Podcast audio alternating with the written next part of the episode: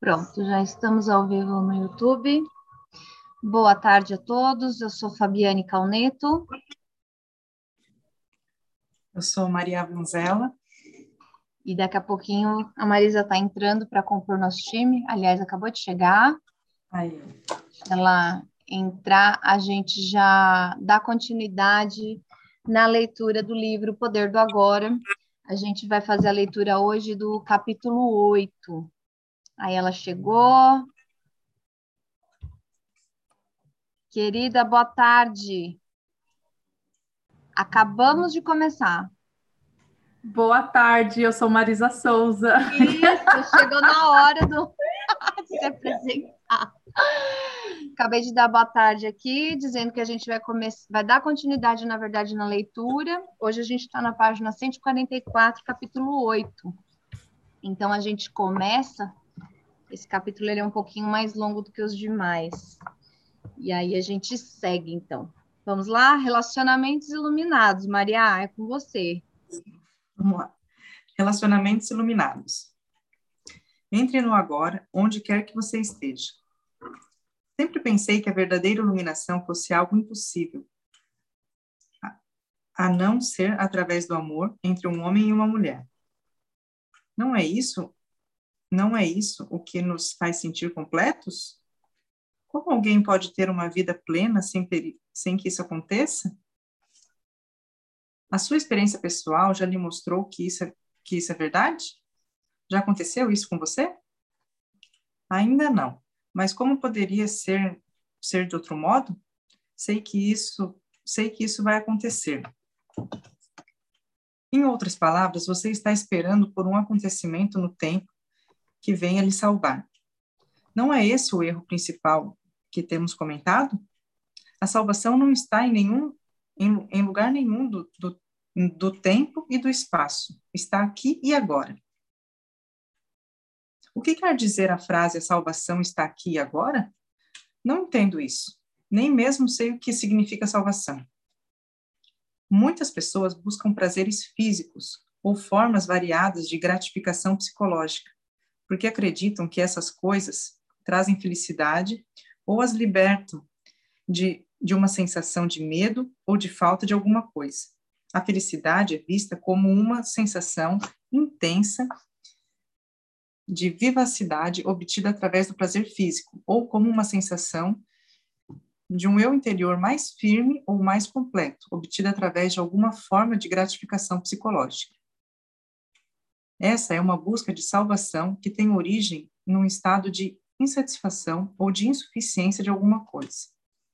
Invariavelmente, a satisfação conseguida dessa maneira tem curta duração e assim a condição de satisfação ou plenitude é geralmente projetada, mais uma vez, sobre um ponto imaginário, distante do aqui e do agora. Do aqui e agora. Quando eu conseguir isto, ou me livrar daquilo, vou estar bem. Essa é uma disposição mental inconsciente que cria a ilusão de salvação no futuro. A verdadeira salvação é satisfação, paz vida em toda a sua plenitude. É ser quem somos, sentir dentro de nós o bem que, no, o bem que não tem opositores, a alegria do ser que não depende de nada que esteja fora de nós. Não é sentida como uma experiência passageira, mas como uma presença permanente. Na linguagem dos, dos que creem em Deus, é conhecer Deus não como algo externo a nós, mas sim como a nossa essência mais profunda. A verdadeira salvação consiste em conhecermos a nós mesmos como parte inseparável da vida única, livre do tempo e da forma, de onde se origina tudo o que existe.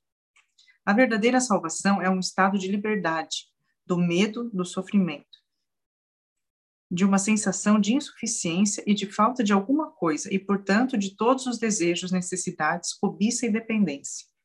É libertar-se do pensamento compulsivo, da negatividade e, acima de tudo, do passado e do futuro como uma necessidade psicológica. A nossa mente está dizendo que, do jeito que as coisas estão agora, não vamos conseguir chegar lá. Tem de acontecer alguma coisa, ou temos de nos tornar isso ou aquilo. Ela está dizendo, na verdade, que precisamos do tempo, que precisamos encontrar, negociar, fazer, conseguir, adquirir, compreender ou nos tornar alguém antes de nos sentirmos livres e satisfeitos. Vemos o, tem vemos o tempo como um meio de salvação, quando na verdade ele é o grande obstáculo para a salvação. Imaginamos que não podemos chegar lá a partir do ponto em que estamos ou de quem somos neste momento, porque não nos sentimos ainda completos ou bons o bastante. Mas a verdade é que o aqui e agora é o único ponto de partida para poder chegar lá. Chegarmos lá ao perceber que já estamos lá. Chegamos lá ao perceber que já estamos lá. Encontramos Deus no momento em que descobrimos que não precisamos procurar Deus. Portanto, não existe apenas um caminho para a salvação. Várias circunstâncias podem ser usadas, não é necessário uma em particular. Entretanto, só existe um ponto de acesso, o agora. Não existe salvação longe deste momento. Você está só, sem uma você está só, sem uma companhia? Acesse o agora a partir da sua solidão. Você tem um relacionamento? Acesse o agora a partir desse relacionamento. Não existe nada que possamos fazer ou obter que nos aproxime mais da salvação do que o momento presente. Não podemos fazer isso no futuro. Ou fazemos agora ou simplesmente não fazemos. Ah, vocês estão ouvindo esse barulho aqui? É, começou agora uma reforma aí do é. lado. Em cima. Pode deixar, eu leio agora um pouquinho. Obrigada, Má. Ai, gente, isso daí para mim está sendo uma dificuldade, viu? Essa questão de acessar o agora no agora, com tudo que tem agora. Não, acho que não só para mim, né? Acho que nesse momento de pandemia, muita gente deve estar tá a gente fica né, nessa ansiedade de que algo aconteça. Não tem, é, é muito difícil você viver no agora, no meio de uma pandemia, principalmente. Porque é tanta coisa acontecendo assim ao mesmo tempo. É. E, mas é necessário realmente estar presente no agora. É o que tem para hoje, né? É o que tem para agora. É o que tem para hoje. Quer falar alguma coisa, Marisa? Não? Não, é, é, é, é essa na verdade, eu venho percebendo esse tempo que a gente pode perceber para chegar no agora, porque só de perceber esse tempo que, que existe para ir para o agora é, é o que a gente já conversou aqui em outros momentos, já ajuda muito. Porque são muitas as, as demandas, né? São muitas as situações de coisas que a gente tem para fazer, para lembrar e para dar conta. Então, só lembrar que o agora existe e aqui ele fala até a alegria do ser que não depende de nada que esteja fora de nós. Uau, né? Uhum. Vou chegar nesse. perceber. Eu grifei, esse... pus amarelo esse aí. Você também? Ai, é, agora há pouco mesmo, antes da gente começar aqui, um pouquinho antes de você entrar, estava falando com a Maria, né? A gente estava falando do momento férias, que hoje em dia eu já nem sei mais o que, que eu peço, né? Se eu fico feliz com as férias, triste com as férias, feliz com a volta às aulas, triste com as voltas a, com a volta às aulas, porque é uma uma mistura de tudo ao mesmo tempo que a gente não tem férias e nem tem aula, né? Tá tudo misturado e a gente tendo que se virar com todas as atividades. Então, achar essa serenidade no agora, diante de tudo não sei, não sei se, se esse momento mundial está convidando a gente para abrir mão, sabe, ter menos, ao invés de ter tanta coisa para fazer. Talvez a lógica esteja. Ainda não descobri, né? Ainda estou observando o meu dia a dia para ver o que, que o, o movimento todo está tá me convidando para fazer e sei lá, fica a dica, quem quiser fazer suas reflexões, se descobrir alguma coisa, alguma pista, escreve aí para a gente, compartilha. É, compartilha, porque aqui tem outra parte que ele fala, né? É, não é sentida como uma experiência passageira, mas como uma presença permanente. E é, é o desafio dessa presença permanente está justamente nesse lugar também de perceber a realidade tal como ela é. Que num, numa outra visão mais profunda a gente traz para o assentimento, né? Traz para aquela questão de perceber as coisas como elas são. Então, o que, que é a realidade hoje? Né? Até você comentou agora essa questão de férias. A primeira vez que, que o meu filho foi para o curso de férias na escola. E eu nunca pensei que isso fosse ser tão importante e fosse ser tão feliz e tão significativo para ele participar de um curso de férias totalmente inusitado, né? Ou seja, não é um curso de férias na escola, é uma volta na verdade, de ter uma interação com as crianças da idade dele, com os amigos. Então, não dá nem para chamar, falei, gente, como isso é um curso de férias? Isso é uma imersão no retorno de uma realidade que existia um dia e não tem mais. Olha, as, a, das minhas crianças, as férias, o último dia de aula foi no dia 30. Hoje é dia 8. Ontem à noite, a minha pequena estava chorando com saudade da escola. Eu falei, filha, não deu foi uma semana só. Ainda tem mais, né, 25 dias aí pela frente, mas é, é essa falta, né, de, de contato dos amigos, das brincadeiras.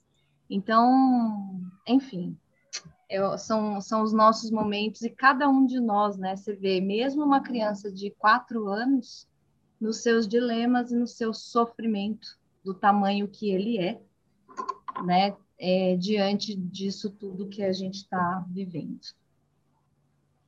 Mas vamos lá. Relação de amor e ódio.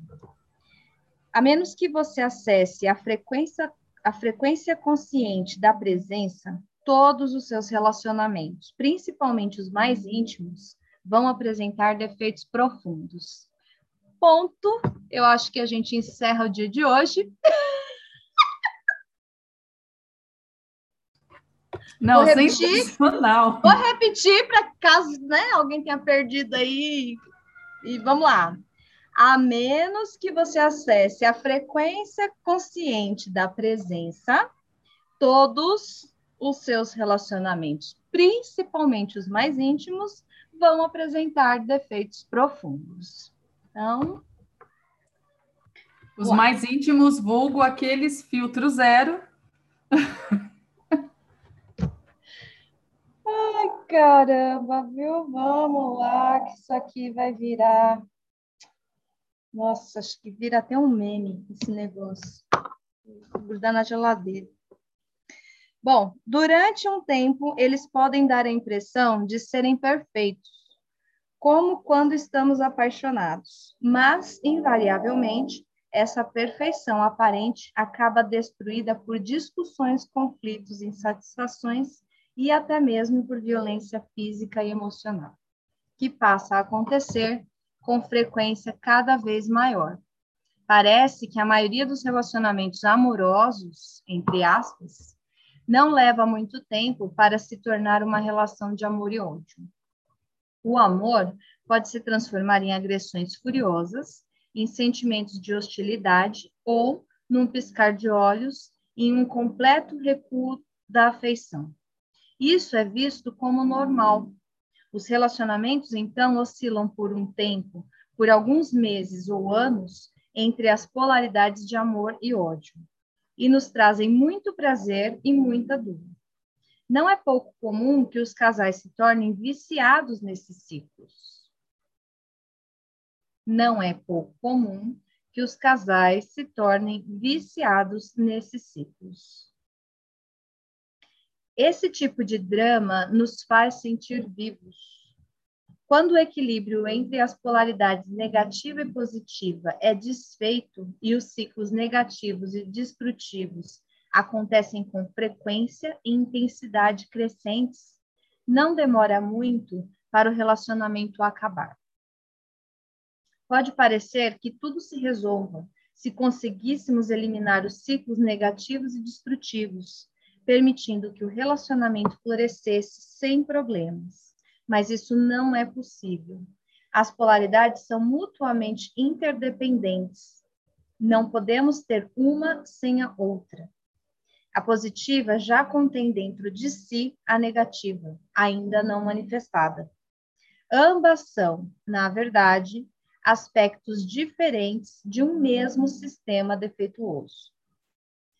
Estou tratando aqui dos chamados relacionamentos românticos, não do verdadeiro amor, que não possui opositores porque nasce além da mente. O amor, como um estado permanente, ainda é raro de encontrar. Tão raro quanto a consciência nos seres humanos. Entretanto, é possível haver lampejos breves e ilusórios de amor sempre que existir um espaço no fluxo da mente. O lado negativo de um relacionamento é mais facilmente reconhecido como um defeito ou anormalidade do que, do que o positivo. E é muito mais fácil reconhecer a fonte da negatividade no parceiro do que vê-la em nós mesmos. Ela pode se manifestar de várias formas, tais como possessividade, ciúmes, controle, ressentimento, insensibilidade, egocentrismo, cobranças emocionais, manipulação, raiva e violência. Necessidade de ter sempre razão, de discutir, de criticar, julgar, culpar, agredir, irritar ou vingar inconscientemente de um sofrimento do passado imposto por um dos pais. Aqui a gente para para uma constelação familiar. Se alguém tiver algum caso desse, pelo lado positivo, há uma paixão pela outra pessoa. No primeiro momento, esse é um estado altamente gratificante. Sentimos que estamos intensamente vivos. Nossa existência passa a ser a ter um significado porque de repente alguém precisa de nós. Olha o pertencimento aqui. Alguém precisa de nós, alguém nos deseja e nos faz sentir especial. Além disso, provocamos as mesmas sensações no outro, o que faz com que os dois se sintam completos. Aí aqui a velha máxima da minha avó e de todas as de vocês é a fome com a vontade de comer. O sentimento pode se tornar tão intenso que o resto do mundo perde o significado. Você deve ter percebido que existe uma certa dependência nessa intensidade ficamos viciados na outra pessoa, que age sobre nós como uma droga. Quando a droga está disponível, nos sentimos muito bem, mas a possibilidade, ainda que remota, de que ela não esteja mais ali, disponível para nós, pode levar o ciúme, a possessividade, as tentativas de manipulação através de chantagem emocional, culpa ou acusações. O que, no fundo, é o medo da perda. Se a outra pessoa nos abandonar mesmo, pode fazer nascer a mais intensa hostilidade um, ou um profundo desespero. Em segundos, a ternura amorosa pode dar lugar à agressão selvagem ou a um desgosto terrível. Onde é que está o amor agora? Será que o amor pode se transformar no seu oposto em segundos? Será que era amor de verdade ou um vício, uma dependência? o vício e a busca da plenitude. Por que nos, por que nos viciaria, viciaríamos na outra pessoa? O desejo de ter um relacionamento amoroso universal, porque as pessoas acreditam que a paixão, o amor, pode libertá-las do medo, da necessidade do vazio que fazem parte da condição humana em seu estado de pecado e não iluminação. Existe uma dimensão física e outra psicológica para esse estado. No nível físico, é óbvio que não somos um todo, nem jamais seremos.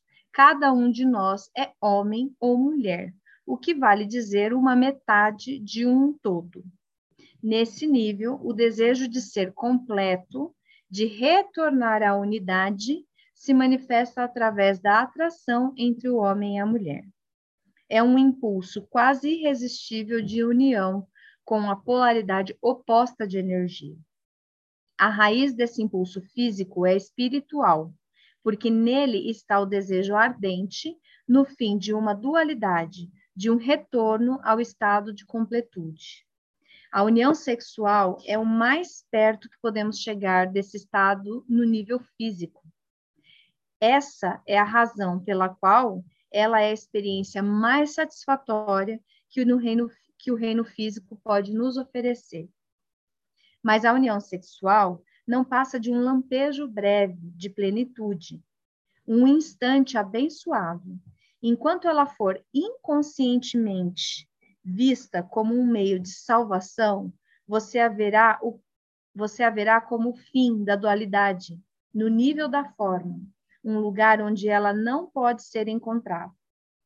Você teve um lampejo do paraíso, mas não pode ficar ali e se percebe de novo em um corpo separado.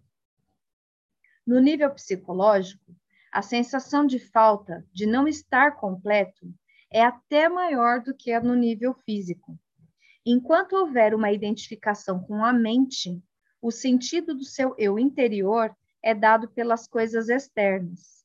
Isso significa que você atrai o sentido de quem você é de coisas que não têm nada a ver com quem você realmente é como o seu papel na sociedade, suas propriedades, sua aparência externa, seus sucessos e fracassos, seus sistemas de crenças, etc. Esse eu interior falso, esse eu interior falso, o ego construído pela mente, sente-se vulnerável, inseguro e está sempre em busca de coisas novas, com as quais se identificar para obter a sensação de que ele existe. Mas nada é suficiente para lhe dar uma satisfação duradoura. O medo permanece, a sensação de falta e de necessidade permanece. Então acontece aquele relacionamento especial. Parece ser a resposta para todos os problemas do ego. Parece preencher todas as nossas necessidades, todas aquelas outras coisas das quais você tinha extraído o sentido do seu eu interior, se tornar relativamente insignificantes. Você agora tem um ponto focal que substitui todos, todos os outros, que dá sentido à sua vida e até define a sua identidade, a pessoa por quem você se apaixonou. Você não é mais um fragmento isolado em um mundo insensível. Seu mundo agora tem um centro, a pessoa amada. O fato de que o centro está fora de você e, portanto, você ainda tem um sentido de eu interior derivado das coisas externas. Parece não importar muito num primeiro momento. O que importa é, a, é que aquelas sensações de medo, falta, vazio e insatisfação não estão mais presentes. Ou será que estão? Será que elas desapareceram ou continuam a existir por baixo da aparente felicidade? Se em seus relacionamentos você vivenciou tanto o amor, entre aspas, amor, tá?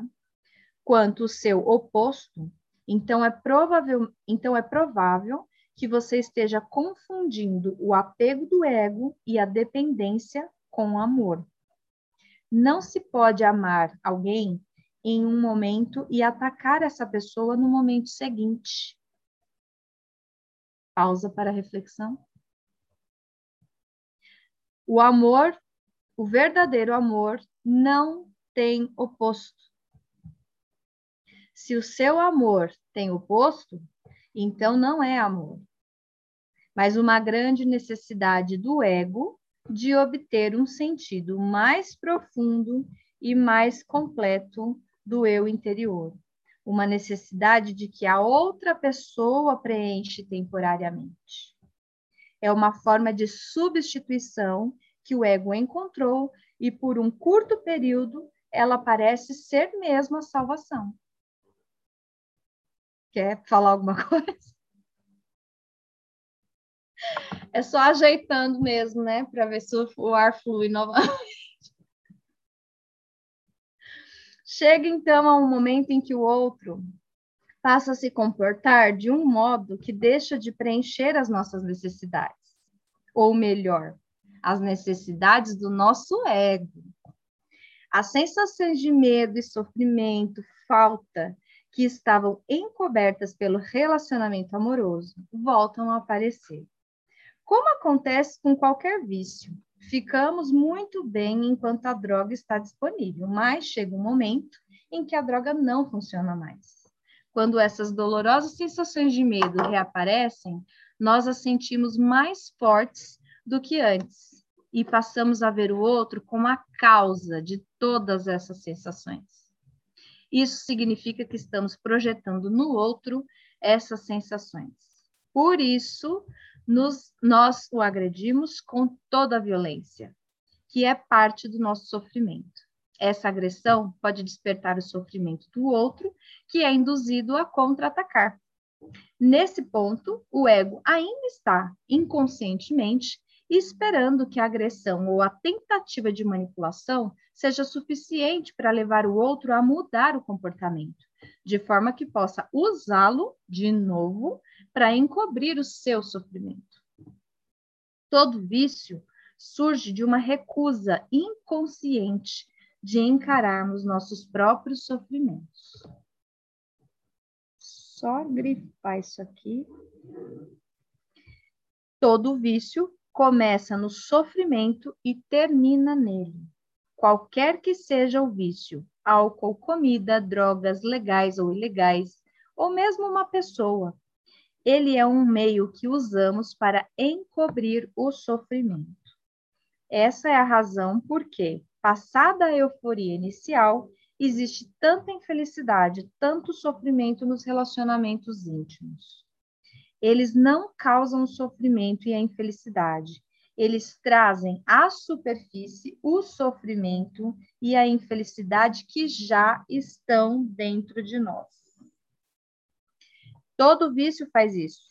Todo vício chega a um ponto em que já não funciona mais para nós e então sentimos o sofrimento mais forte do que nunca. Essa é, é uma razão pela qual muitas pessoas estão sempre tentando escapar do momento presente e buscando algum tipo de salvação no futuro. A primeira coisa que devem encontrar, caso focalizem a atenção no agora, é o próprio sofrimento que carregam. E é isso que mais temem, se ao menos soubessem como, no agora, é fácil acessar o poder da presença que dissolve o passado e o sofrimento, se ao menos soubessem como estão perto da própria realidade, como estão perto de Deus, evitar se relacionar como uma tentativa de evitar o sofrimento também não é uma resposta. O sofrimento está lá, de qualquer jeito. Três relacionamentos infelizes em alguns anos, tem mais probabilidade de forçar você a acordar do que três anos em uma ilha deserta ou trancafiado no seu quarto. Mas, se você pudesse colocar uma presença intensa em sua solidão, isso também funcionaria para você.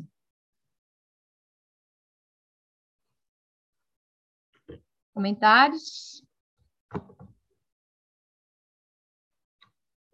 Seguimos. A melhor forma de se trabalhar é tendo o outro junto, né?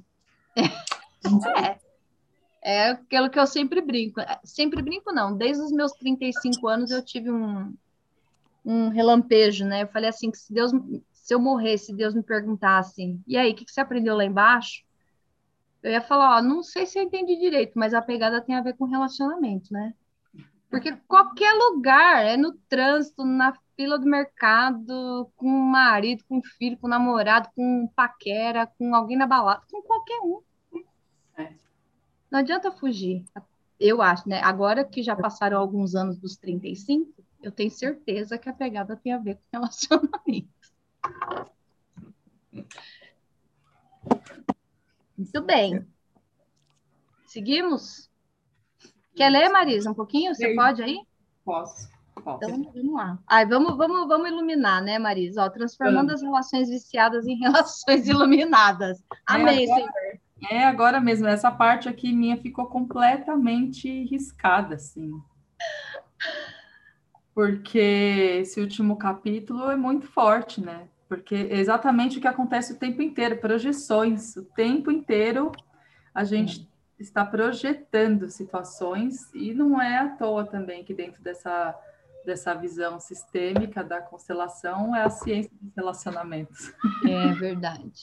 que são muitas as projeções, né? Deixa eu fechar aqui. Verdade. Vamos lá. Transformando as relações viciadas em relações iluminadas.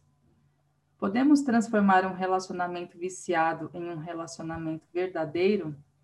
Sim, se estivermos presentes e aumentarmos a nossa presença, concentrando a atenção cada vez mais fundo no agora.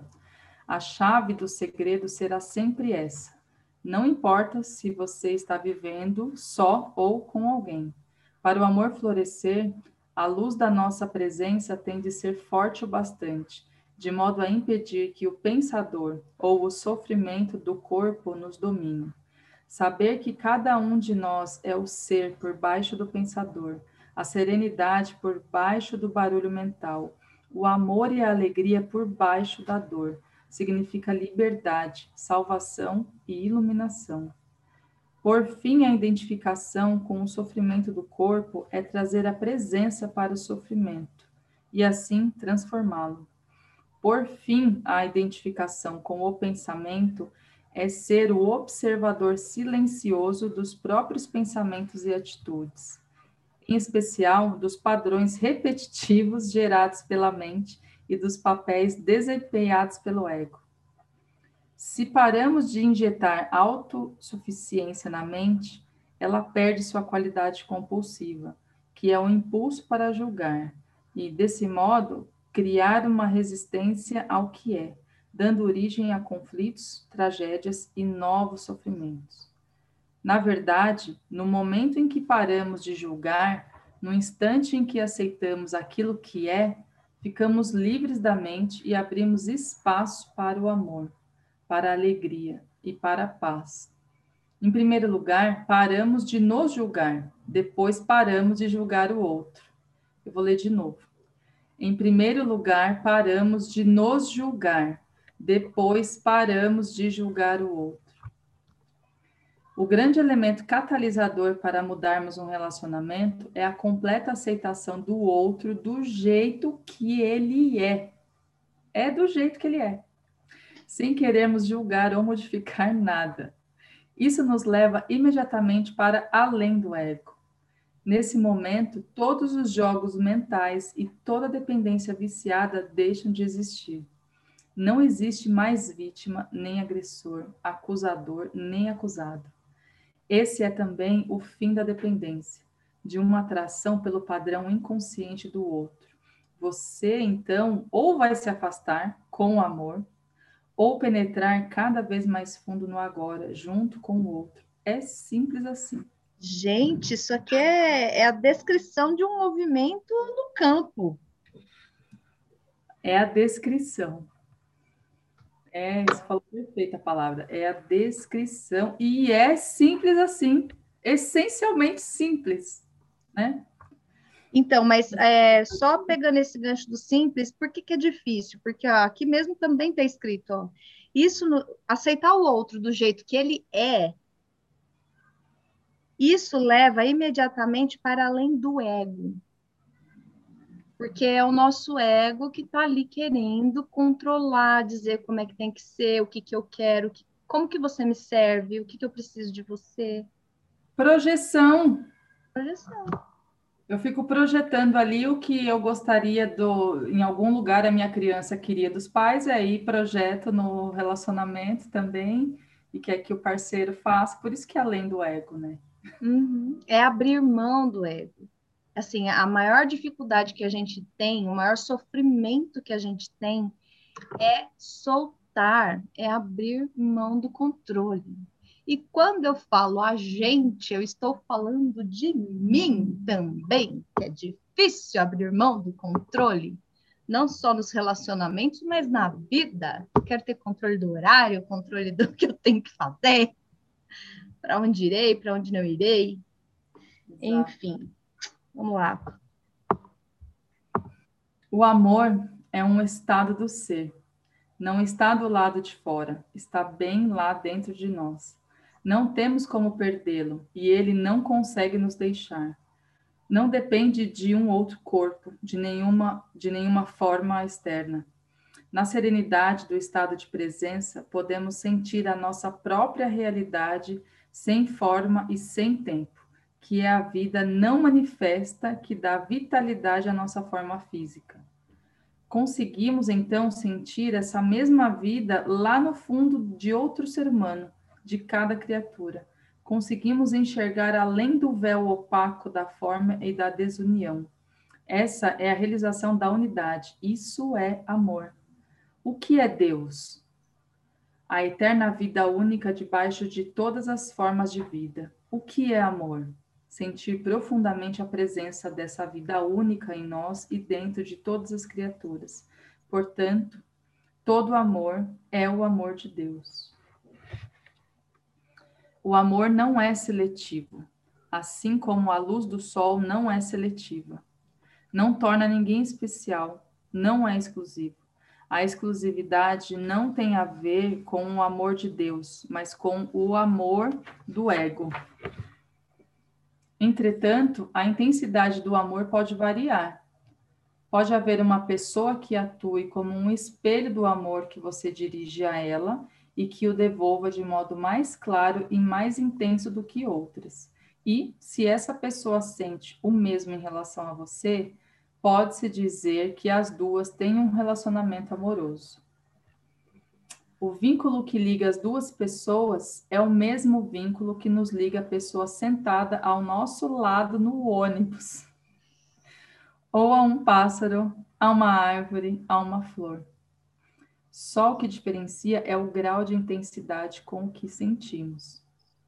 Mesmo em um relacionamento tido como viciado, podem existir momentos em que alguma coisa mais real se destaca, algo além das necessidades doentias do casal. São momentos em que a sua mente e a do outro cedem por um curto período e o sofrimento do corpo fica, temporariamente, adormecido. Isso pode acontecer durante uma relação física mais intensa, ou quando o casal está presenciando o milagre do nascimento de uma criança, ou na presença da morte, ou quando um dos dois está seriamente doente, ou qualquer coisa que faça a mente perder a força. Nessas ocasiões, o ser, normalmente escondido debaixo da mente, se revela e torna possível o verdadeiro entendimento. O verdadeiro entendimento é a comunhão, a realização da unidade, que é o amor. Normalmente, esse entendimento desaparece rapidamente.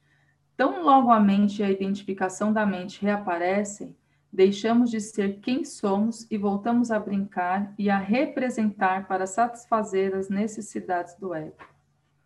Voltamos de novo a ser uma mente humana, fingindo ser um ser humano, interagindo com outra mente, representando um drama chamado amor. tudo teatro.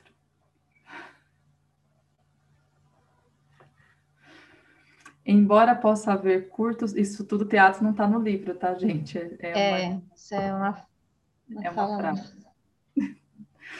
Embora possa haver curtos lampejos, o amor não consegue florescer, a menos que estejamos permanentemente livres da identificação com a mente e que a presença seja bastante intensa para dissolver o sofrimento do corpo. Assim, o sofrimento não consegue nos dominar e destruir o amor. Pode continuar? Pode. Quer. Cansou? Quer continuar? Quer que a gente. Eu posso, posso continuar com essa parte aqui. Olha, relacionamentos como prática espiritual. Uau! Quando a mente e todas as estruturas sociais, políticas e econômicas que ela criou entram no estágio final de colapso, os relacionamentos entre homens e mulheres refletem o profundo estado de crise no qual a humanidade se encontra atualmente. Como os seres humanos têm se identificado cada vez mais com a mente, a maioria dos relacionamentos não tem as raízes fincadas no ser por isso, se transformam em fonte de sofrimento e passam a ser dominados por problemas e conflitos. Nos dias de hoje, milhões de pessoas vivem sós ou criam os filhos sozinhas, por se sentirem incapazes de estabelecer um relacionamento íntimo ou por não desejarem repetir os dramas doentios das relações anteriores. Outras passam de um relacionamento para outro, de um ciclo de prazer e dor para o outro, em busca de uma satisfação ilusória através da união com a polaridade de energia oposta. Outras continuam a viver juntas em um relacionamento em que prevalece a negatividade em nome dos filhos ou da segurança, pela força do hábito, por medo de ficarem sós, por algum outro acordo vantajoso para o casal, ou até mesmo pelo vício inconsciente da excitação provocada pelo sofrimento ou drama emocional. Porém, toda crise representa não só perigo, mas também oportunidade. Se os relacionamentos energizam e elevam os padrões da mente egóica e ativam o sofrimento do corpo, como está acontecendo agora, por que não aceitar esse fato em vez de tentar escapar dele? Por que não cooperar com ele em vez de evitar relacionamentos ou continuar a perseguir a ilusão de uma companhia ideal como uma resposta para os problemas ou um meio de encontrar satisfação. A oportunidade escondida dentro de cada crise não se manifesta, até que sejam conhecidos e aceitos todos os fatos, de qualquer tipo, relacionados a uma situação. Enquanto você negá-los, tentar fugir deles ou desejar que as coisas sejam diferentes, a janela da oportunidade não se abre e você permanece preso àquela situação que vai continuar a mesma ou vai se deteriorar mais adiante. O conhecimento e a aceitação dos fatos trazem também um certo grau de distanciamento deles. Por exemplo, quando você sabe que existe desarmonia e retém esse saber, significa que surgiu um novo fator através do seu saber, e que a desarmonia não poderá se manter inalterada. Quando você sabe que não está em paz, o seu saber cria um espaço de serenidade que envolve a falta de paz em um abraço terno e amoroso. E então transforma a falta de paz em paz. No que se refere à transformação interior, não há nada que você possa fazer a respeito. Você não pode transformar a si mesmo. E é claro que não pode transformar seu companheiro ou qualquer pessoa. Tudo que você pode fazer é criar um espaço para a transformação acontecer, para a graça e o amor penetrarem. Portanto, né? dar-se conta, né? Nossa, dar-se conta ao coach antológico. Exatamente. Aqui me chama muito a atenção a primeira linha aqui dessa página que ele fala: enquanto você negá-los ou tentar fugir deles, não vai mudar nada. É. Portanto, não, pior, né? É, a situação vai continuar a mesma, não é que não vai mudar nada. A situação vai continuar a mesma ou vai se deteriorar. vai se deteriorar mais adiante, ou seja, não é que não muda nada, ela pode ainda ficar pior. Com sorte, não muda nada. Pois é. Com sorte não muda nada. Sorte Mas, não muda nada. É, se isso já não é o bom que se está vivendo, então não muda nada, também vai permanecer que o sofrimento perpetue ou é. piore. É aquela, tem uma frasezinha, né, que fala assim: é, ficar onde você está dói, mudar dói. Então escolhe uma das dores e pare de reclamar. né? Sim. Vamos lá. Mas eu acho legal quando ele traz aqui também, tudo que você pode fazer é criar um espaço uhum. para a transformação acontecer. Isso é sensacional, porque é, é trabalhar na permissão. É. Mas isso precisa ser reconhecido.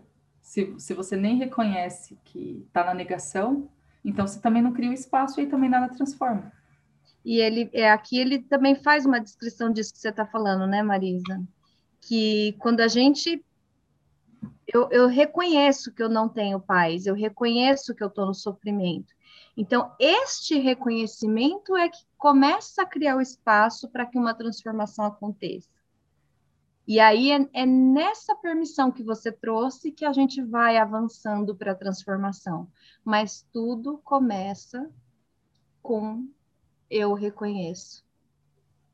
Eu saio da negação, que você bem colocou. Ai, ai. Então, portanto, portanto, se o seu relacionamento não estiver bom, sempre que fizer aflorar a loucura em você e em seu parceiro, fique feliz. O que estava inconsciente está vindo à luz. É uma chance de salvação. Sustente a cada instante o saber de cada momento, em especial do seu estado interior. Se houver raiva, saiba que é raiva. Se houver ciúme, defesa, um impulso para discutir, uma necessidade de ter sempre razão, uma criança interior reclamando amor e atenção, ou um sofrimento emocional de qualquer tipo, seja o que for, saiba a realidade do momento e sustente esse conhecimento. O relacionamento passa a ser o seu sadhana, a sua prática espiritual, se você notar um comportamento inconsciente do parceiro, prenda-o no abraço amoroso do seu saber, de modo que você não tenha uma reação. A inconsciência e o conhecimento não conseguem conviver por muito tempo, mesmo que o conhecimento esteja só com uma pessoa e a outra não tenha consciência do que está fazendo. A forma de energia que existe por trás da agressão e da hostilidade acha a presença do amor absolutamente insuportável. Se você reage à inconsciência do seu parceiro, você também fica inconsciente. Mas se você ficar alerta à sua reação, nada está perdido. Gente, é um trecho aqui, CNV, Comunicação Não Violenta, Master Mega Blaster Ultra Power. Uhum. A humanidade está sob uma grande pressão para se desenvolver, porque é a sua única chance de sobreviver como raça. Isso vai afetar cada aspecto da nossa vida e de nossos relacionamentos.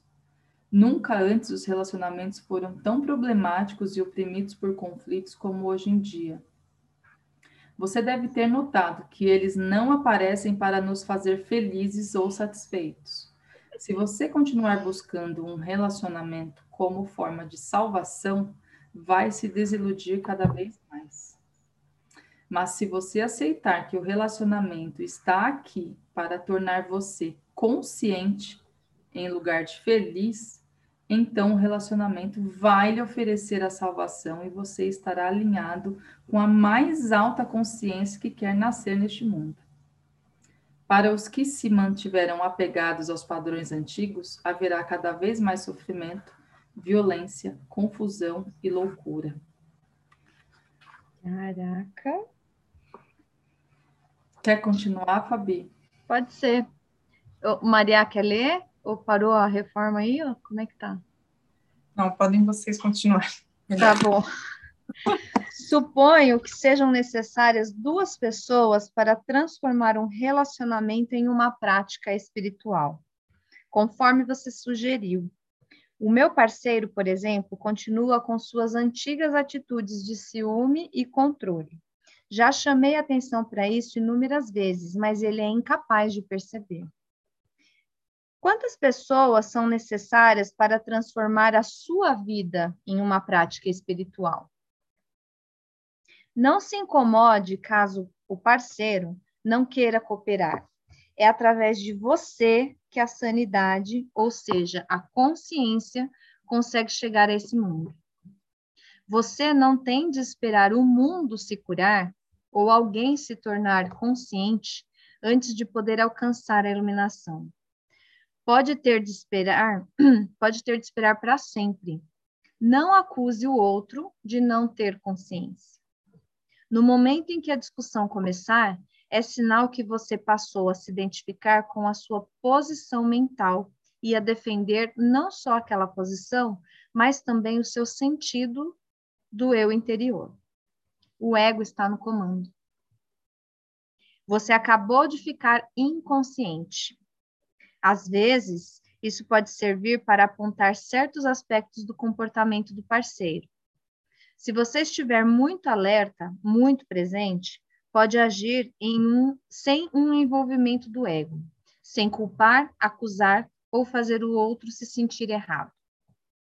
Se o outro se comportar de modo inconsciente, abandone qualquer julgamento. O julgamento tanto serve para as pessoas confundirem o comportamento inconsciente com quem elas estão de verdade, quanto para projetar a própria inconsciência sobre a outra pessoa e se enganar por causa disso sobre quem elas são. Abandonar qualquer julgamento não significa não reconhecer a disfunção e a inconsciência quando se deparar com ela. Significa ser o saber e não ser a reação e o juiz. Você não você não vai nem querer reagir ou poderá reagir e ainda assim sem o saber. O espaço no qual a reação é observada e onde ela se permitir, se permite existir, em vez de brigar com o escuro, você traz a luz. Em vez de reagir a uma desilusão, você vê a desilusão. Mas, ao mesmo tempo, enxerga através dela, sem o saber, cria um espaço nítido de presença amorosa, que permite a todas as coisas e pessoas serem como são. Não existe maior catalisador para que a transformação aconteça. Se você adotar essa prática, o outro não conseguirá ficar com você e, e você, é, não conseguirá ficar com você e permanecer inconsciente.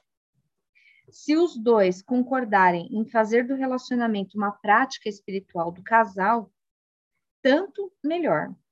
Podem contar ao outro os pensamentos e sentimentos tão logo apareçam, ou assim que uma reação desponte, de forma que não haja tempo para surgir um espaço em que a emoção não dita ou desconhecida ou uma queixa possam se agravar e se desenvolver. Aprenda a expressar seus sentimentos sem culpar ninguém. Aprenda a ouvir o parceiro de modo aberto, sem reservas. Dê ao parceiro espaço para se expressar. Esteja presente. Acusar, defender, atacar, todos esses padrões destinados a fortalecer ou proteger o ego ou atender às necessidades dele irão se tornar supérfluos. Dar espaço aos outros e a si mesmo é fundamental.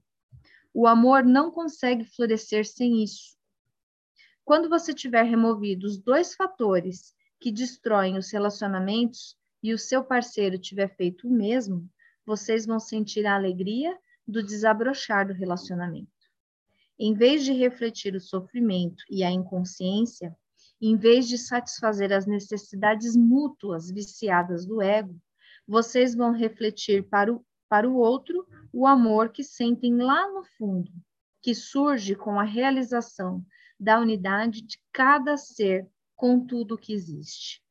Esse é o amor que não tem opositores. Se o seu parceiro continua identificado com a mente e com o sofrimento, mas você já se libertou deles, vai ser um grande desafio. Não para você, mas para ele.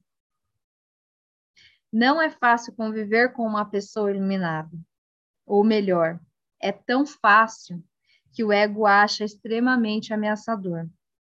Lembre-se de que o ego precisa de problemas, disputas e inimigos para fortalecer o sentido de separação de onde ele tira sua identidade.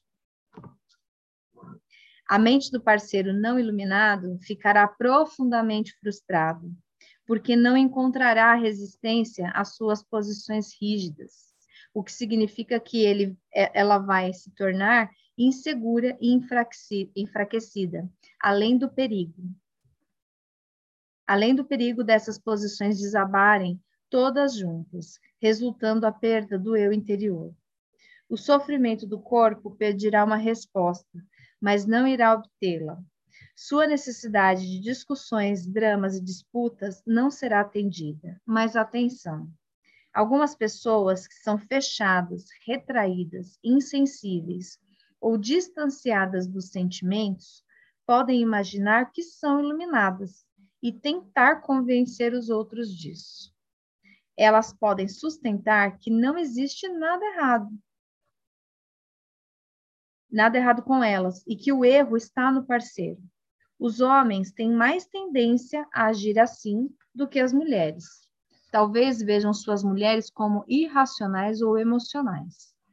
Mas, se você consegue sentir suas emoções, não está muito distante do radiante eu interior que está logo ali sob elas.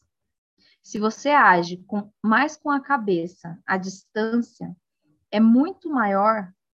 Peraí. Se você age mais com a cabeça, a distância é muito maior e você vai precisar colocar a emoção no corpo antes de poder alcançar o corpo interior. Se não houver, não houver uma emanação de amor, de alegria, uma presença completa de abertura na direção de todos os seres, então não é iluminação. Outro fator indicativo é o modo da pessoa se comportar em situações difíceis ou desafiadoras, ou quando as coisas vão mal.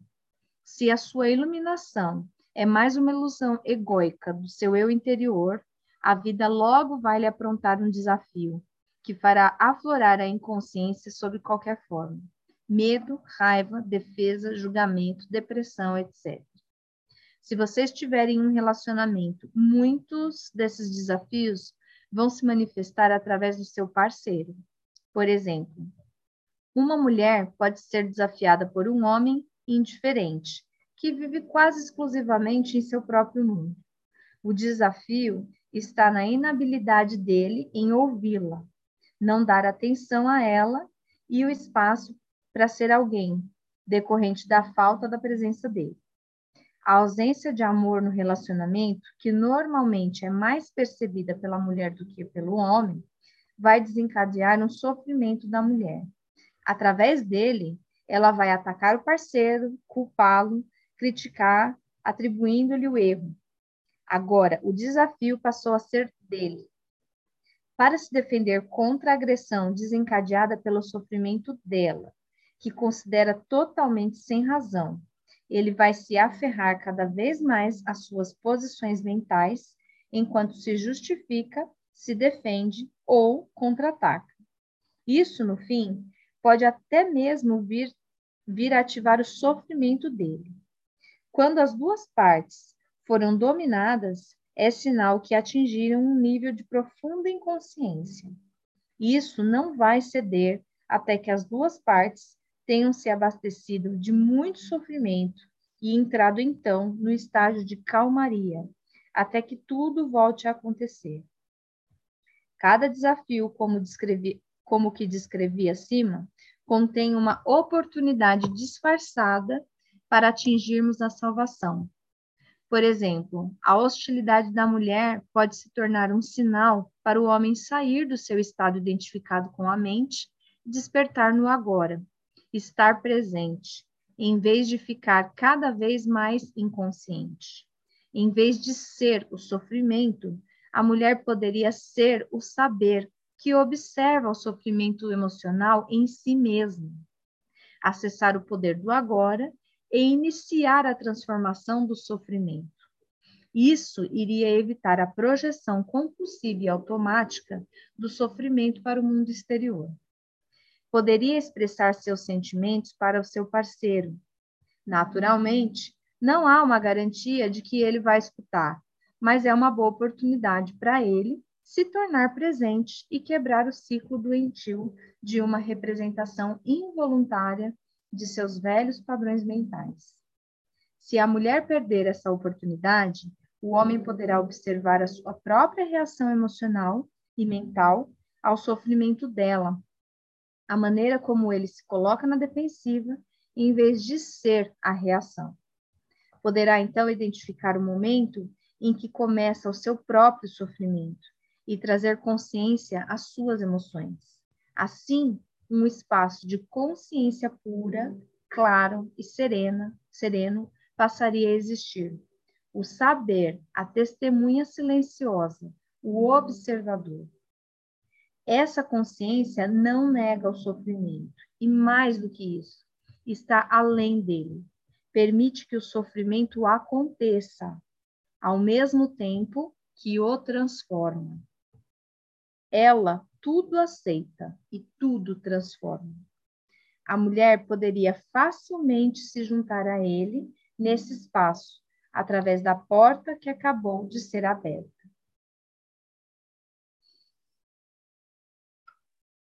Sigo?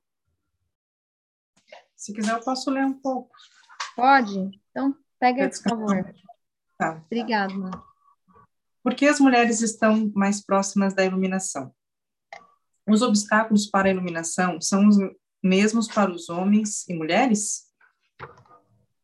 Uma pergunta, né? Os obstáculos para a iluminação são os mesmos para os homens e mulheres? São, mas com uma ênfase diferente. De uma maneira geral, é mais fácil para uma mulher sentir e estar em seu corpo e, portanto,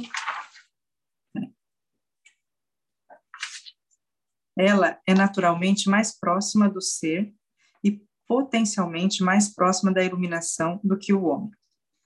Essa é a razão pela qual muitas culturas antigas instintivamente escolhiam figuras ou analogias femininas para representar ou descrever a realidade transcendental e sem forma eram vistas como o ventre que dá a, que dá a luz a todas as coisas que as sustenta e as, e, a, e as alimenta durante a vida como forma. No Tao Te Ching, um dos livros mais antigos e profundos escritos em todos, de, em todos os tempos, o Tao, que pode ser traduzido como o ser, é descrito como infinito, eternamente presente a mãe do universo.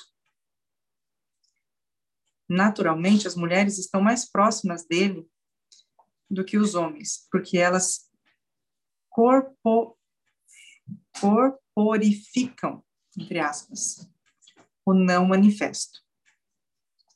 Além disso, todas as criaturas e todas as coisas, no final, voltam à fonte entre parênteses, todas as coisas se desfazem no tal, só ele permanece. Fecha parênteses. Aspas, falei parênteses, é aspas.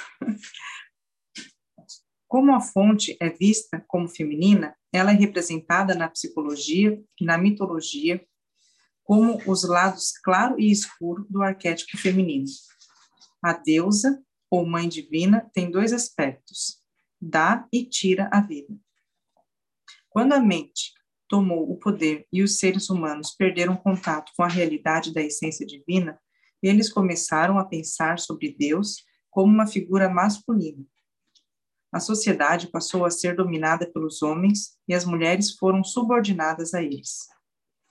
Não estou sugerindo um retorno às primeiras representações femininas da, da divindade. Muitas pessoas empregam atualmente a palavra deusa em vez de Deus. Estão dando uma nova roupagem ao equilíbrio entre homem e mulher, perdido há muito tempo, e isso é bom. Porém, ainda é uma representação e um conceito, talvez, com alguma utilidade temporária, assim como um mapa ou um sinal é útil por um tempo, embora funcione, mas como um impedimento do que como uma ajuda, quando alguém está pronto para perceber a realidade existente, além de todos os conceitos e imagens. O que permanece, o que permanece mesmo verdade, entretanto, é que a frequência de energia da mente parece ser essencialmente mais essencialmente masculina. O que permanece o que permanece mesmo verdade, entretanto, é que a frequência de energia da mente parece ser essencialmente masculina.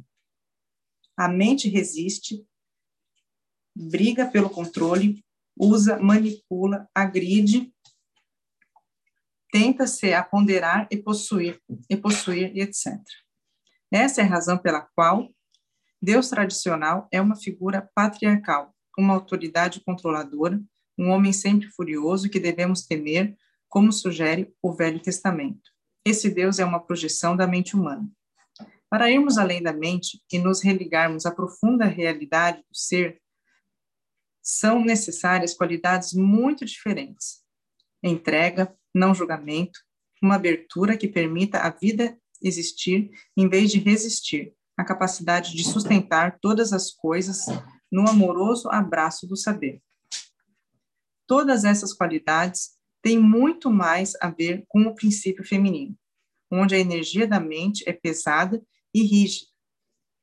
A energia do ser é leve e macia, e ainda assim é muito mais poderosa do que a mente. A mente governa a nossa vida, a mente governa a nossa civilização, enquanto o ser é encarregado de todas as formas de vida em nosso planeta e além dele. O ser é a própria inteligência cuja manifestação visível é o universo físico. Embora as mulheres estejam potencialmente mais próximas dele, os homens também conseguem ter acesso a ele dentro de si mesmos. Neste momento, a imensa maioria dos homens e das mulheres ainda está sob o domínio da mente.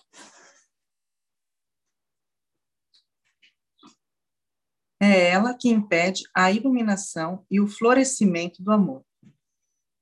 Como regra geral, o maior obstáculo para os homens tende a ser a mente pensante, enquanto o maior obstáculo para as mulheres é o sofrimento. Embora sem, em casos isolados o oposto possa ser verdade, e em outros os dois fatores possam ter o mesmo peso. Dissolvendo o sofrimento coletivo feminino. Por que o sofrimento é um obstáculo maior para as mulheres? O sofrimento, em geral, tem um aspecto coletivo e um individual.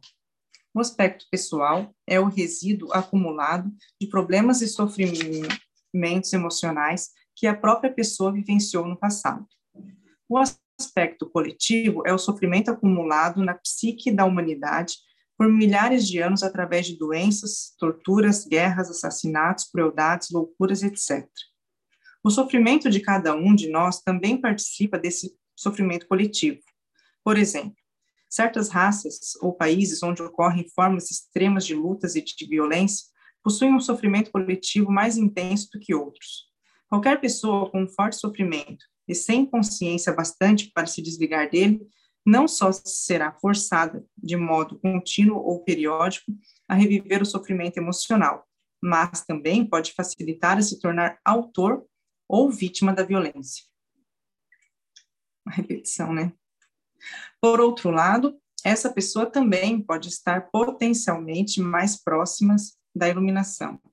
Claro que esse potencial nem sempre se realiza, mas se você tiver um pesadelo, provavelmente terá mais motivos para despertar do que alguém que acabou de ter um sonho comum sobre as dificuldades da vida.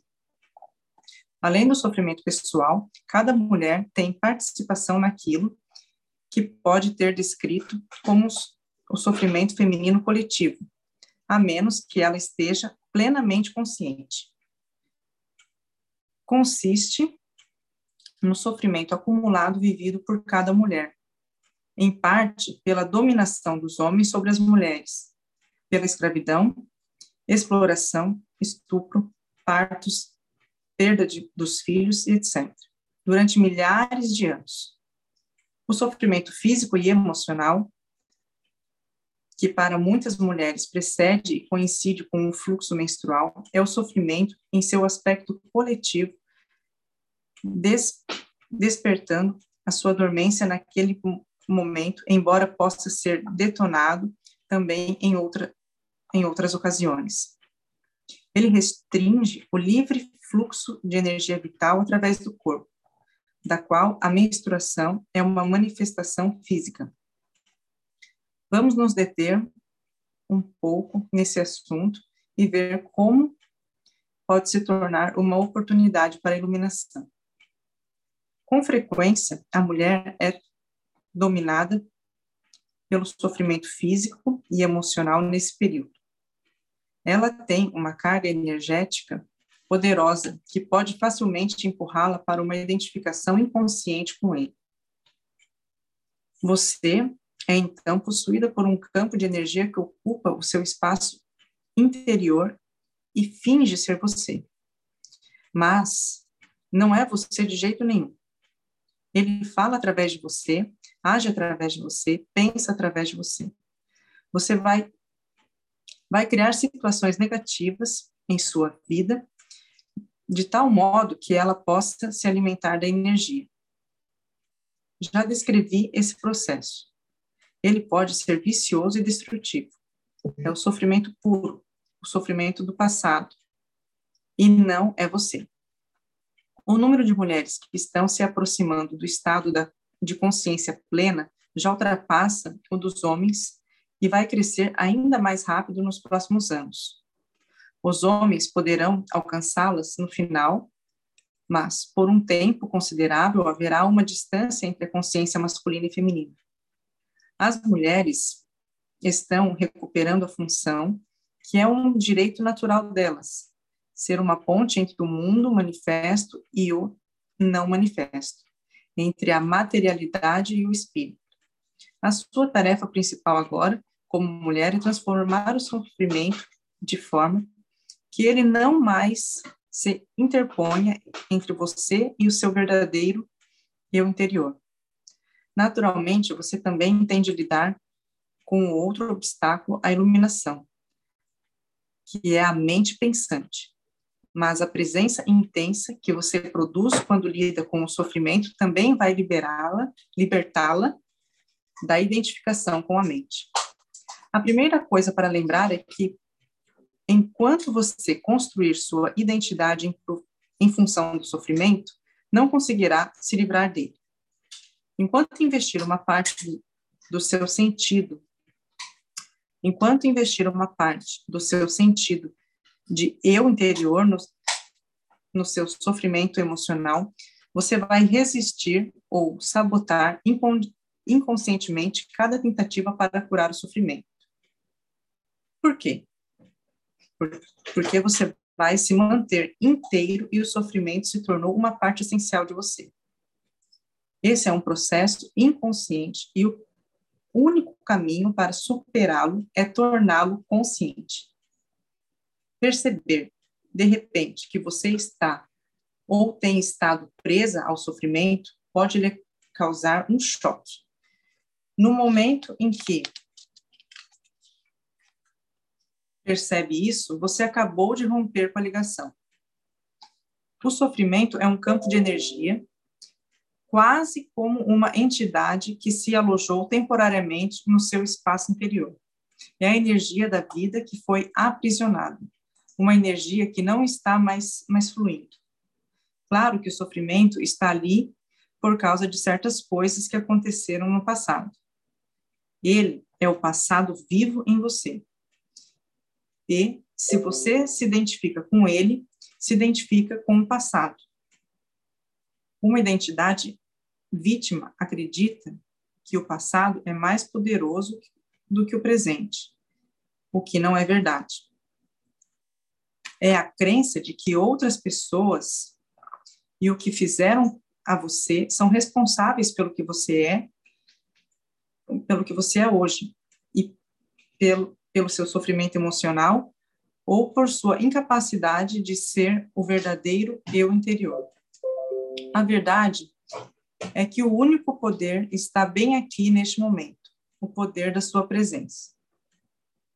Uma vez que saiba disso, perceberá também que só você é o responsável pelo seu espaço interior neste momento e que o passado não consegue prevalecer contra o poder do agora. Se alguém puder dar sequência aí. Eu posso. Portanto, a identificação que impede você de lidar com o sofrimento Algumas mulheres consciente, é, conscientes o bastante para abandonar a identidade de vítima no nível pessoal, ainda estão presas a uma identidade, identidade coletiva de vítima, que atribuem ao que os outros homens, ao que os homens fizeram às mulheres. Elas estão certas, mas também estão erradas. Estão certas porque o sofrimento coletivo feminino é, em grande parte, decorrente da violência masculina infligida às mulheres, bem como a repressão dos princípios femininos por todo o planeta durante milênios. Estão erradas se extraírem o sentido do eu interior desse fato e, assim, se mantiverem aprisionadas em uma identidade coletiva de vítima. Se a mulher continua agarrada à raiva, a ressentimentos ou a condenações, ela continua agarrada ao seu sofrimento. Isso pode dar a ela um reconfortante sentido de identidade, de solidariedade com outras mulheres, mas também escraviza ao passado e bloqueia um acesso integral à sua essência e ao poder verdadeiro. Se as mulheres se afastam dos homens, favorecem um sentido de separação e, portanto, um fortalecimento do ego. E quanto mais forte o ego, mais distante você estará da sua verdadeira natureza. Assim, não use o sofrimento para criar uma identidade. Use-o, em vez disso, para iluminação. Transforme-o em consciência. Uma das melhores épocas para fazer isso é durante a menstruação. Acredito que, nos próximos anos, muitas mulheres irão atingir o estado de consciência plena durante esse período. Normalmente, esse é um tempo de inconsciência para muitas mulheres, porque são dominadas pelo sofrimento coletivo feminino. Entretanto, você pode rever, reverter isso uma vez que tenha alcançado um determinado nível de consciência. E assim, em vez de se tornar inconsciente, você fica mais consciente. Já descrevi antes esse processo básico, mas vou apresentá-lo de novo dessa vez com uma referência especial ao sofrimento coletivo feminino. Quando você percebe que o período menstrual está se aproximando, antes mesmo de sentir os primeiros sinais do que é comumente chamado tensão pré-menstrual, o despertar do sofrimento coletivo feminino man mantenha-se muito alerta e ocupe o seu corpo o mais que puder. Quando o primeiro sinal aparecer, você vai precisar estar bastante alerta para agarrá-lo antes que ele domine você. Por exemplo, o primeiro sinal pode ser uma grande súbita irritação, ou um lampejo de raiva, ou simplesmente um sintoma físico. Seja lá o que for, agarre-o antes que ele antes que ele domine o seu pensamento ou comportamento. Isso significa simplesmente colocar o foco na sua atenção sobre ele. Saber que se trata do sofrimento e, ao mesmo tempo, ser o conhecedor, o que significa perceber a sua presença consciente e sentir o seu poder. Qualquer emoção se cede e se transforma quando colocamos a presença sobre ela. Se for um simples sintoma físico, a atenção que você der a ela vai evitar que se transforme em uma emoção ou um pensamento. Continue então alerta e espere o próximo sinal do sofrimento. Quando ele aparecer, agarre-o de novo, do mesmo jeito que antes. Mais tarde, o sofrimento tiver mais tarde, quando o sofrimento tiver despertado totalmente do seu estado de dormência, você poderá vivenciar uma considerável turbulência em seu espaço interior por, por uns momentos, talvez até por alguns dias. Qualquer que seja a forma que ele tome, esteja presente. Dê a ele sua atenção completa. Observe a turbulência dentro de você. Perceba que ela está lá.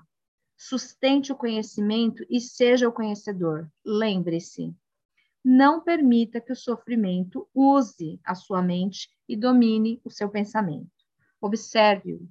Sinta a energia de modo direto dentro do seu corpo. Você, como você já sabe, a atenção completa significa a aceitação completa. Através de uma atenção continuada e, portanto, da aceitação, vem a transformação. O sofrimento se transforma em uma consciência radiante, assim como um pedaço de lenha colocado dentro do fogo se transforma em fogo. A menstruação irá então se tornar não só uma expressão da alegria e realização da sua feminilidade, mas também um tempo sagrado de transformação, quando você faz nascer uma nova consciência. A sua verdadeira natureza, então, reluz lá fora, tanto em seu aspecto feminino, como a deusa, quanto em seu tempo de aspecto transcendental do ser, que ultrapassa a dualidade do masculino e feminino. Se o seu parceiro for consciente, pode ajudar a você a praticar o que acabei de descrever, sustentando a frequência da intensa presença nessa hora em especial. Se ele permanecer presente, sempre que você voltar a se identificar inconscientemente com o sofrimento, o que pode e vai acontecer a princípio, você será capaz de se juntar rapidamente a ele no estado de presença. Isso significa que sempre que o sofrimento dominar você, seja durante a menstruação ou em outras ocasiões, o seu parceiro não vai confundi-lo com quem você é.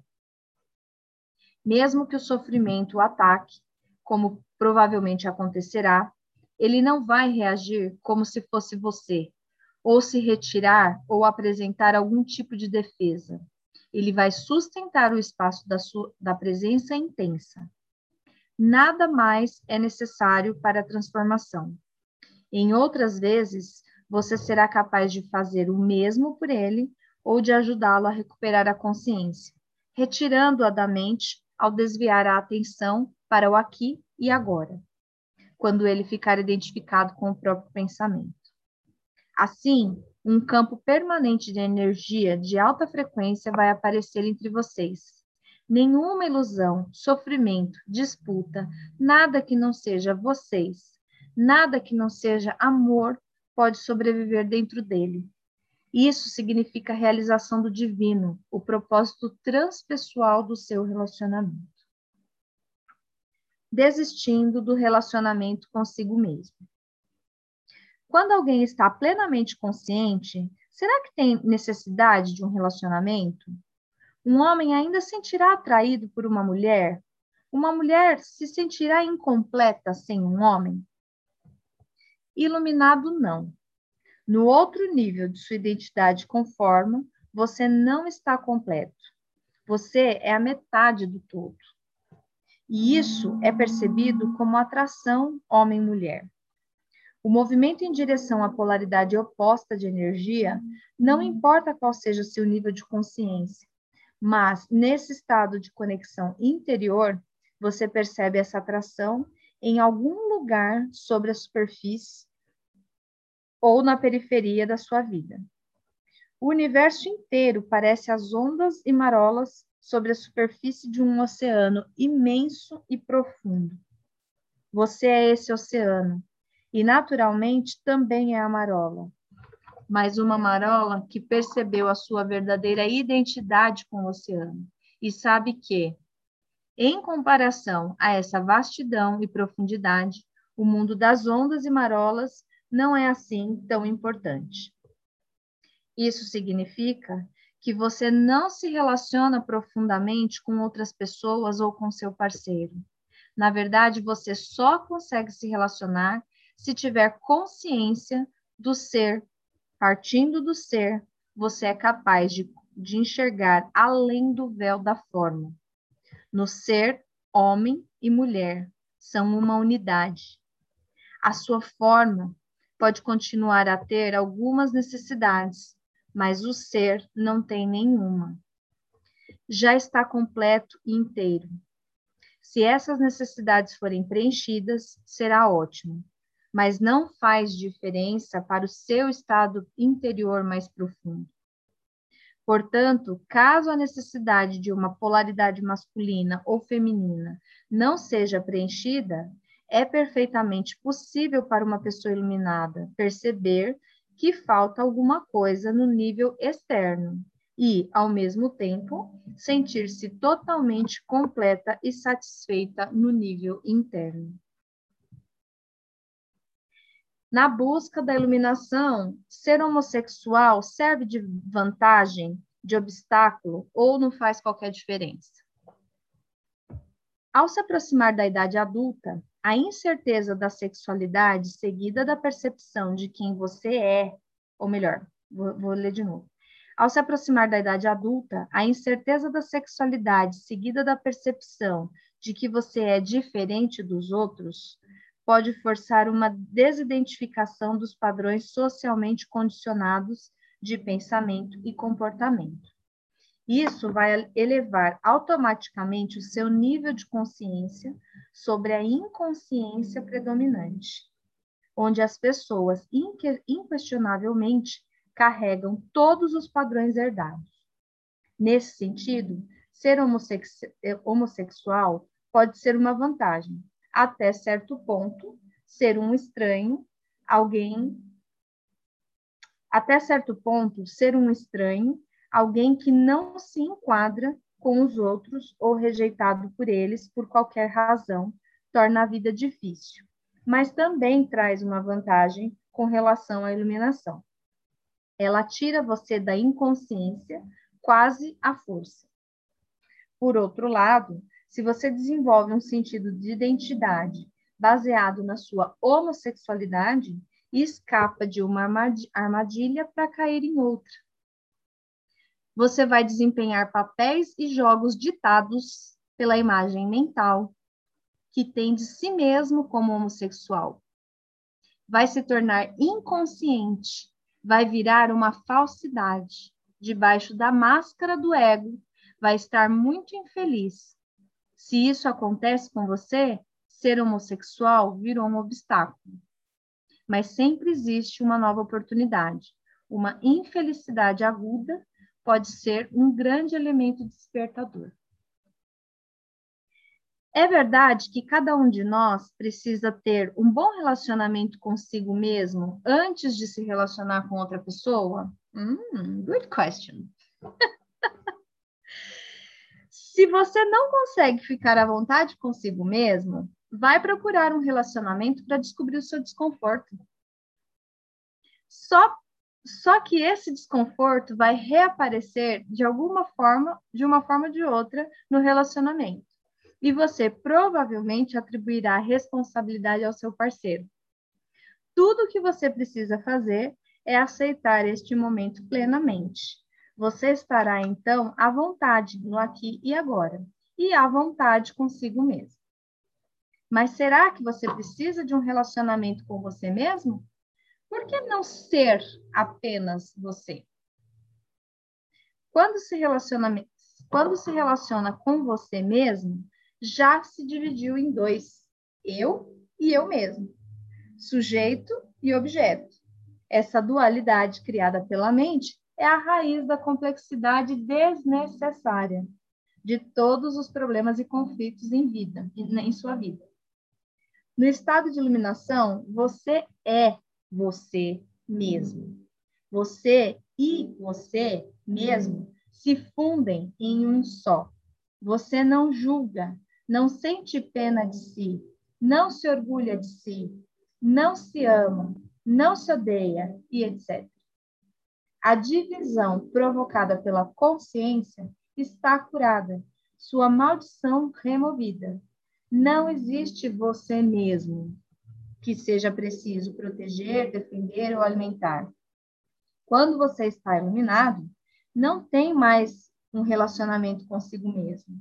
Uma vez que tem aberto mão disso, todos os outros relacionamentos serão de amor.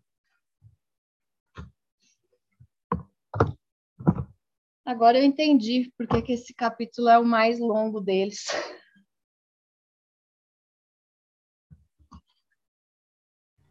Inclusive, ele se esgota, né? Hã? Inclusive, ele, ele é o mais longo e ele não se esgota, né? Não. É, ele dá uma Bíblia só essa parte, só esse capítulo 8. Relacionamento com outro, comigo, que agora não é mais comigo. comigo semigo. É, comigo semigo. Com a feminilidade, com minhas preferências sexuais. Nossa, foi lá atrás nas guerras e conflitos do feminino com o masculino, nas defesas e, e lutas de hoje, todas as lutas, né? Tanto femininas quanto, inclusive, dos, dos próprios homossexuais, enfim, bem, bem humano, né? Com tudo que há na humanidade. Sim. Queridas, extrapolamos bem nosso horário hoje. Isso. Se vocês quiserem comentar alguma coisa. Não? Tudo bem, Maria? Tudo certo. Tá tudo certo. Mas o capítulo 9 e 10, né?